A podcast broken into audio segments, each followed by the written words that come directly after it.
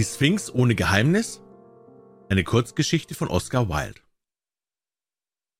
Eines Nachmittags saß ich vor dem Café de la Paix und betrachtete den Glanz und die Schäbigkeit des Pariser Lebens und bewunderte hinter meinem Glas Wermut das merkwürdige Panorama von Stolz und Armut, das sich vor mir entwickelte. Da hörte ich, wie jemand meinen Namen rief. Ich wandte mich um und sah Lord Murchison. Wir waren einander nicht begegnet, seitdem wir vor beinahe zehn Jahren zusammen studierten und so war ich dann entzückt, ihn wiederzusehen, und wir schüttelten uns herzlich die Hände. In Oxford waren wir gute Freunde gewesen. Ich hatte ihn riesig gern gehabt, denn er war sehr hübsch, geradsinnig und anständig. Wir pflegten von ihm zu sagen, dass er gewiss der beste Kerl wäre, wenn er nur nicht immer die Wahrheit spräche. Aber ich glaube, wir bewunderten ihn ehrlich gerade wegen seiner Offenherzigkeit. Fand ihn ziemlich verändert. Er sah ängstlich und zerstreut aus und schien über irgendetwas im Zweifel zu sein. Dachte mir, das könne kein moderner Skeptizismus sein. Murchison war durch und durch Tory und glaubte so fest an den Pentateuch wie an das Oberhaus. So beschloss ich denn, dass es sich offenbar um eine Frau handle und fragte ihn, ob er schon verheiratet sei. Ich verstehe Frauen zu wenig, antwortete er. Mein lieber Gerald, sagte ich, Frauen wollen geliebt, nicht verstanden sein. Ich kann nicht lieben, wo ich nicht vertrauen kann, antwortete er. Ich glaube, es gibt ein Geheimnis in deinem Leben, Gerald, rief ich aus. Erzähl es mir doch. Wollen wir nicht zusammen eine Spazierfahrt machen? Hier ist mir's zu voll, antwortete er. Nein, keinen gelben Wagen, lieber eine andere Farbe. Ja, der dunkelgrüne dort ist mir recht. Und einige Augenblicke später fuhren wir den Boulevard in der Richtung nach der Madeleine hinunter. Wohin wollen wir? fragte ich. Wohin du willst, antwortete er. Zum Restaurant im Bois. Wir werden dort dinieren, und du wirst mir von dir erzählen. Ich möchte erst etwas von dir hören, sagte ich. Erzähl mir dein Geheimnis. Er zog ein kleines, silberbeschlagenes Saffian-Etui aus der Tasche und reichte es mir. Ich öffnete es. Es enthielt die Fotografie einer Frau. Sie war hoch und schlank und sah seltsam malerisch aus mit ihren großen, träumerischen Augen und dem offenen Haar Sie sah aus wie eine Hellseherin und war in einen kostbaren Pelz gehüllt. Was hältst du von dem Gesicht? fragte er. Kann man ihm trauen? Ich betrachtete es aufmerksam. Das Gesicht sah aus wie das eines Menschen, der ein Geheimnis hat, aber ich hätte nicht sagen können, ob dies Geheimnis gut oder böse ist. Ihre Schönheit war eine aus vielen Geheimnissen gebildete Schönheit, eine Schönheit, psychischer, nicht plastischer Natur, und das schwache Lächeln, das ihre Lippen umspielte, war viel zu überlegen, als dass es wirklich süß hätte sein können. Nun, rief er ungeduldig, was sagst du zu ihr? Eine Gioconda in Zobel, antwortete ich. Erzähl mir Näheres von ihr. Nicht jetzt, sagte er, nach Tisch. Und er begann von anderen Dingen zu sprechen. Als der Kellner uns den Kaffee und die Zigaretten gebracht hatte, erinnerte sich Gerald an sein Versprechen. Er stand auf und ging zwei oder dreimal auf und ab, ließ sich dann in einen Lehnstuhl fallen und erzählte mir folgende Geschichte. Eines Abends, sagte er, ging ich nach fünf Uhr die Bond Street hinunter. Es herrschte ein furchtbares Gewirr von Wagen und der Verkehr stockte fast völlig. Ganz nah am Bürgersteig stand ein kleiner gelber Einspänner, der aus irgendeinem Grunde meine Aufmerksamkeit erregte. Als ich daran vorüberging, blickte mich das Gesicht an, das ich dir eben gezeigt habe. Es fesselte mich sofort. Die ganze Nacht und den ganzen nächsten Tag über dachte ich daran. Ich lief die verflixte Straße immer auf und ab, guckte in jeden Wagen und wartete auf den gelben Einspänner. Aber ich konnte Mabel Inconnue nicht finden, und schließlich begann ich zu glauben, dass es nur ein Traum gewesen sei. Etwa eine Woche später dinierte ich bei Madame de Rastaille. Das Diner war auf acht Uhr angesetzt, aber um halb neun wartete man noch immer im Salon. Endlich öffnete der Diener die Tür und meldete eine Lady Alroy. Es war die Frau, die ich gesucht hatte. Sie kam sehr langsam herein, sah aus wie ein Mondstrahl in grauen Spitzen, und zu meinem unbeschreiblichen Entzücken wurde ich aufgefordert, sie zu Tische zu führen. Als wir uns gesetzt hatten, bemerkte ich ganz unschuldig, glaube, ich habe Sie vor einiger Zeit in der Bond Street gesehen, Lady Elroy. Sie wurde sehr blass und sagte leise zu mir, »Bitte, sprechen Sie nicht so laut, man könnte Sie hören.« Ich fühlte mich sehr unbehaglich, dass ich mich so schlecht bei ihr eingeführt hatte und stürzte mich kopfüber in ein Gespräch über das französische Theater. Sie sprach sehr wenig, immer mit derselben leisen musikalischen Stimme und schien immer Angst zu haben, dass jemand zuhören könne. Ich verliebte mich leidenschaftlich, wahnsinnig in sie, und die unbeschreibliche Atmosphäre des Geheimnisses, was sie umgab, erregte aufs heftigste meine brennende Neugier. Als sie fortging, und sie ging sehr bald nach dem Diner fort, fragte ich sie, ob ich ihr meinen Besuch machen dürfte. Sie zögerte einen Augenblick, sah sich um, ob jemand in der Nähe sei, und sagte dann Ja, morgen um dreiviertel fünf. Ich bat Madame de Rastaille, mir etwas über sie zu sagen, aber alles, was ich erfahren konnte, war, dass sie Witwe sei und ein wunderschönes Haus in Park Lane besitze. Als dann irgendein wissenschaftlicher Schwätzer eine lange Abhandlung über Witwen begann, um an Beispielen zu beweisen, dass die Überlebenden stets die zur Ehe geeignetsten seien, stand ich auf und ging nach Hause.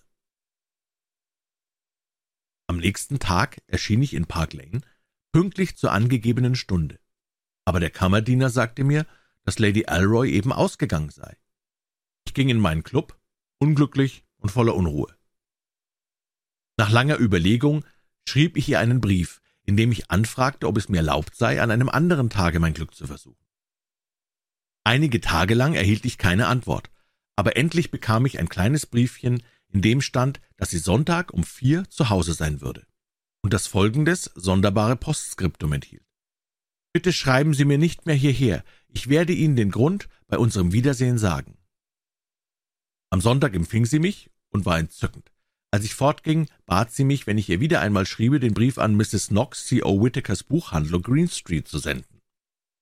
Es gibt Gründe, warum ich in meinem Hause keine Briefe empfangen kann, sagte sie. Den ganzen Winter hindurch sah ich sie sehr oft, und die Atmosphäre des Geheimnisses verließ sie nie. Manchmal glaubte ich, sie sei in der Gewalt irgendeines Mannes, aber sie sah immer so unnahbar aus, dass ich diese Meinung bald aufgab. Es war für mich sehr schwer, zu irgendeinem Ergebnis zu kommen, denn sie glich jenen seltsamen Kristallen, die man in Museen findet und die einen Augenblick ganz klar und dann wieder ganz trüb sind. Endlich entschloss ich mich, ihr einen Antrag zu machen. War ganz krank und erschöpft von dem fortwährenden Geheimnis, mit dem sie alle meine Besuche und die wenigen Briefe, die ich ihr sandte, umgab. Ich schrieb ihr also in die Buchhandlung, um sie zu fragen, ob sie mich am nächsten Montag um sechs Uhr empfangen könnte. Sie antwortete mit Ja, und ich war im siebten Himmel des Entzückens. Ich war ganz behext von ihr. Trotz des Geheimnisses, dachte ich damals. Wegen des Geheimnisses weiß ich jetzt.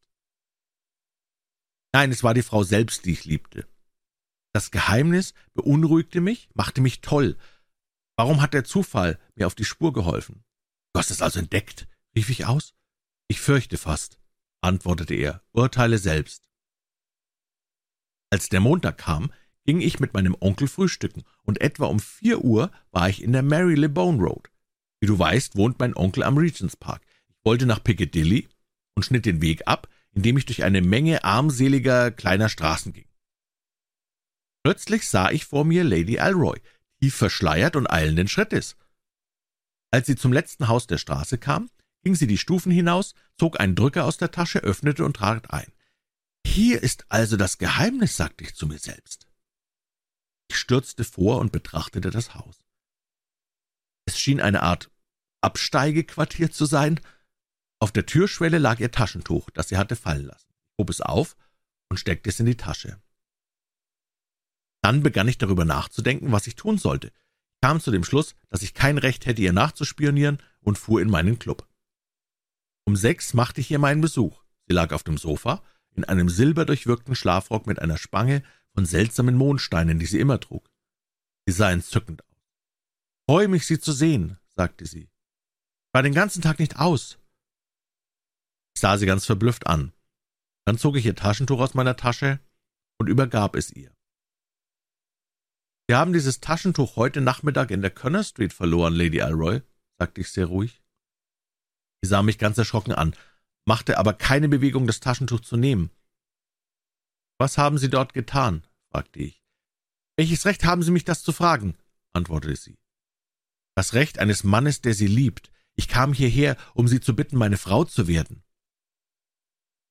Sie verbarg ihr Gesicht in den Händen und brach in eine Tränenflut aus. Sie müssen mir alles sagen, fuhr ich fort. Sie stand auf, blickte mir voll ins Gesicht und sagte, Lord Murchison, ich habe nichts zu sagen. Sie wollten dort jemand treffen, schrie ich, das ist Ihr Geheimnis. Sie wurde schrecklich bleich und sagte, ich wollte niemand treffen. Können Sie nicht die Wahrheit sagen? rief ich aus. Ich habe sie gesagt, antwortete sie. Ich war toll außer mir. Ich weiß nicht, was ich ihr gesagt habe, aber es waren furchtbare Dinge. Endlich stürzte ich aus dem Hause. Sie schrieb mir am nächsten Tag einen Brief. Ich sandte ihn ihr ungeöffnet zurück und fuhr mit Ellen Colville nach Norwegen. Nach einem Monat kam ich zurück, und das erste, was ich in der Morgenpost las, war die Todesnachricht von Lady Elroy. Sie hatte sich in der Oper erkältet und war fünf Tage später an einer Lungenentzündung gestorben. Ich schloss mich ein und sah niemanden. Ich hatte sie wahnsinnig geliebt. Großer Gott, wie habe ich dieses Weib geliebt. Du gingst natürlich in die Straße und in das Haus, sagte ich. Ja, antwortete er. Eines Tages ging ich nach der Cumnor Street. Konnte einfach nicht anders, der Zweifel quälte mich. Ich klopfte an die Tür, und eine würdig aussehende Dame öffnete mir. Ich fragte, ob sie nicht ein Zimmer zu vermieten hätte. Ja, Sir, sagte sie. Mein Salon ist eigentlich vermietet, aber ich habe die Dame seit drei Monaten nicht mehr gesehen. Und da das Zimmer nicht bezahlt ist, können Sie es haben. Ist das diese Dame? fragte ich und zeigte ihr das Bild. Gewiss, rief sie aus, das ist sie. Wann kommt sie denn zurück? Die Dame ist tot, antwortete ich. Oh mein Gott, sagte die Frau. Sie war meine beste Mieterin, sie hat mir drei Guinen die Woche bezahlt und ab und zu ihrem Salon zu sitzen. Traf sie jemand? fragte ich, aber die Frau versicherte mir, dass sie immer allein kam und niemand traf. Was um Gottes Willen hat sie dann hier getan? rief ich aus. Sie saß bloß im Salon, las Bücher, trank manchmal eine Tasse Tee, antwortete die Frau. Ich wusste nicht, was ich sagen sollte, und so gab ich ihr einen Souverän und ging. Was glaubst du, hat das alles bedeutet? Glaubst du, dass die Frau die Wahrheit gesagt hat? Gewiss glaube ich das, antwortete ich. Warum ist Lady Elroy dann hingegangen? Mein lieber Gerald, antwortete ich, Lady Elroy war einfach nur eine Frau mit der Manie für das Geheimnisvolle. Sie hat das Zimmer aus Vergnügen daran genommen, tief verschleiert hingehen zu können und sich einzubilden, sie sei eine Romanheldin. Sie hatte die Leidenschaft der Geheimnistuerei, aber sie selbst war bloß eine Sphinx ohne Geheimnis. Glaubst du das wirklich? Bin davon überzeugt, antwortete ich. Er nahm das Saffian-Etui aus der Tasche, öffnete es und blickte auf das Bild. Wer weiß, sagte er endlich.